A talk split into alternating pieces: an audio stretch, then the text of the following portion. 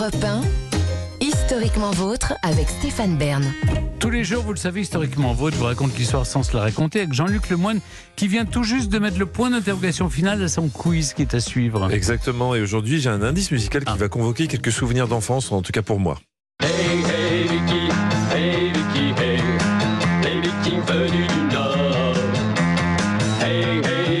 D'après vous, de quoi va-t-on parler aujourd'hui Vic Vicky, non mais on C'est un dessin pas- animé avec des Vikings? Exactement, on va parler viking aujourd'hui mes amis. Ah, très bien. Bon, bon.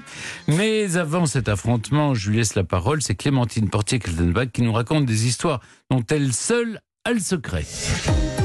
De l'histoire. Aujourd'hui, Clémentine, on garde les moufles, bien qu'elle n'en portait pas. Vous nous racontez, Sonia, une- dites la pavlova de la glace, mais là, je parle pas du dessert, mais vous, vous disiez que De la vous- danseuse, plutôt. la danseuse sur, euh, sur glace, et vous-même, vous êtes... euh, Il pense qu'à bouffer celui-là. Ah, vous me cherchez là. Oui, j'ai fait du patin à Voilà. glace, exactement. J'avais mes petits patins blancs et à chaque fois que je faisais bien ma leçon, j'avais le droit à un Caroline. Vous vous souvenez c'est Oui. Caroline, Caroline et, Et ses Chérie, amis. Caroline voilà, j'adorais ça. Bon, enfin bref, là nous parlons d'une plus grande championne et là, Oh, plus que vous, non, je doute.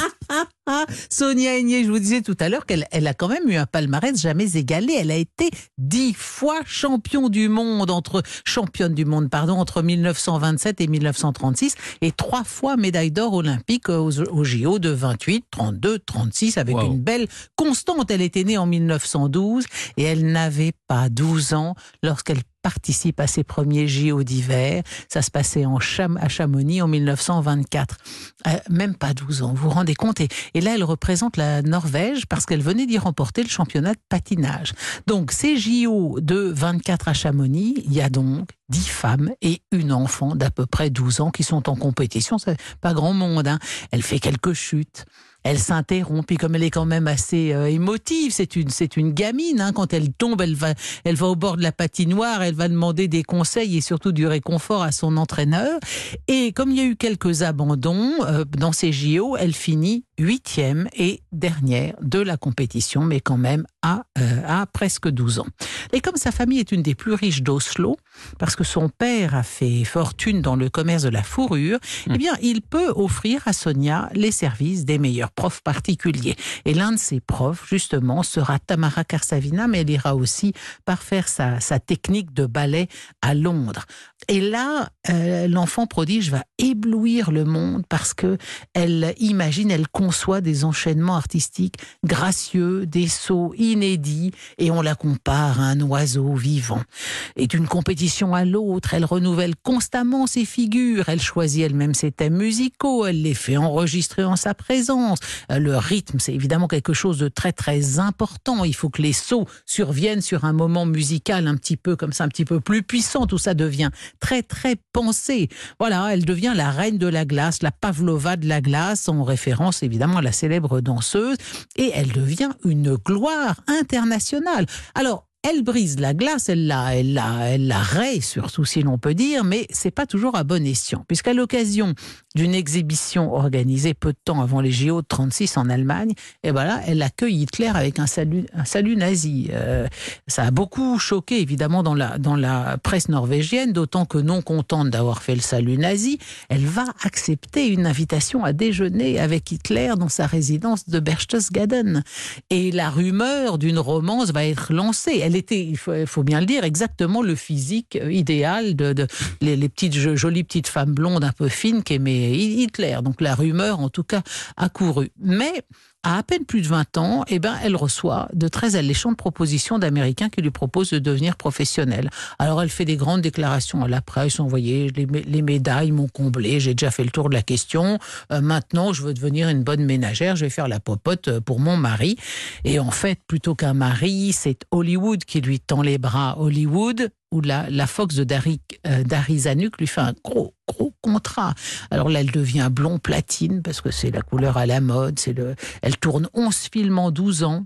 Et là, elle rentre dans le panthéon des gloires du film musical. Elle est même élue en, en 39. Sonia Aigné, pourtant, je ne sais pas si ça, ça vous dit vraiment grand, grand chose. Eh ben, sachez qu'en 39, elle est élue l'actrice la plus populaire derrière Clark Gable et Shirley Temple. Ces deux-là, on les connaît. Oui, Bah, Sonia. Aigné, moins, mais elle a fait, elle a fait une dizaine de films dans ces années-là et elle qui gère d'ailleurs très très bien sa Donc elle carrière. vit à Hollywood en fait. Elle vit à Hollywood Elle se produit dans des revues sur glace Holiday on Ice. Et elle, elle, elle crée des produits dérivés, elle crée des écoles de pa- patinage. Alors, par contre, sur le plan personnel, c'est moins réussi. hein. Elle a quand même eu des, des aventures avec des gens connus, Tyrone Power, John Kennedy, euh, Clark Gable, quelques mariages ratés. Et puis des illusions perdues surtout. Puis là, c'est la descente aux enfers. Parce qu'elle Ah oui. elle- ah bah ouais, elle a sombré dans l'alcool. Elle se produit plus que sur des petites À force de patinoires. boire de l'eau glacée. euh, Bah, c'est ça. Elle préférait, ça, ça réchauffe davantage. Qu'est-ce que vous voulez? Puis là, l'une de des dernières prestations, euh, ben, elle, euh, il arrive ce qui devait arriver à force de boire. Elle, c'est un, un spectacle qu'elle donne en Amérique du Sud et elle tombe, elle s'étale piteusement sur la patinoire. Là, donc, on est en 56. Elle met un terme à sa carrière. Là, elle se marie avec le richissime armateur norvégien Nils Onstad et elle va occuper ces dernières années avec lui à constituer une importante collection de peintures dont ils feront don à une fondation qui porte leur, leur deux noms à tous les deux. Et elle est, elle est morte dans des conditions assez spectaculaires, Sonia Aigné, parce que c'était le 12 octobre 1969, elle avait 57 ans, elle, elle souffrait d'une leucémie et elle est morte en plein vol euh, dans un vol Paris-Oslo. Elle, elle est morte. Ah oui, c'était pas une image. En plein vol, c'est. ah non, non, plein vol, elle est, mo- elle est morte près des étoiles pendant, pendant ce. Pendant c'est ce- compliqué. Il faut mieux pas mourir dans un avion. Vous savez, après, c'est compliqué. Pour, euh, les passagers, ouais, pour. parce qu'il y a une euh, enquête de police. oui, et pour, ouais, euh, ouais. euh, pff, Ah, ça, j'ai vu ça. Moi, ça m'est- arrivé de- d'avoir oui. pris un vol euh, il y a, y avait deux, un mort trois dans ans le- pour le- aller en Amérique latine et il y a eu un, un monsieur qui Et est donc, mort. il faut atterrir tout de suite, c'est ça? Bah, non, on a atterri normalement, mais après, c'est pour, pour Ouais. la, la, la famille que c'est compliqué, parce qu'il y a une enquête de police, c'est, incroyable. mais ça, ça se produit plus souvent qu'on ne le croit, je pense. Hein. Ça peut être aussi lié à la peur de l'avion, d'ailleurs. Alors peut-être on fait semblant on- que la personne n'est pas On morte. dit rien Ah bah Oui. évidemment, on dit rien. Et comment vous faites pour euh, faire semblant que la personne n'est pas morte? Vous, vous Bah, mettez ouais. le, le bras à l'intérieur, vous faites. mais non, mais pas du tout, Jean-Luc. Mais on, on l'a- arrivé ou on l'appuie contre le hublot en faisant croire qu'elle, mais dort. Allez, on est arrivé. C'est ça. faut descendre, Sonia, maintenant. Merci beaucoup, Clémentine. C'est pas Quelle horreur. ce qu'on retiendra de toute sa vie. C'est le, le salut à Hitler Oui, et, c'est la- ça. et la, et la fin dans un avion Paris-Oslo. Et les patins blancs. et les patins blancs. Voilà. Merci beaucoup Clémentine. Maintenant, c'est le moment de l'émission. Vous le savez, chers auditeurs, je ne contrôle plus rien. C'est Jean-Luc qui prend la main pour le quiz Burn to be Alive. Mais juste avant, on écoute Dermot Kennedy sur Europe 1.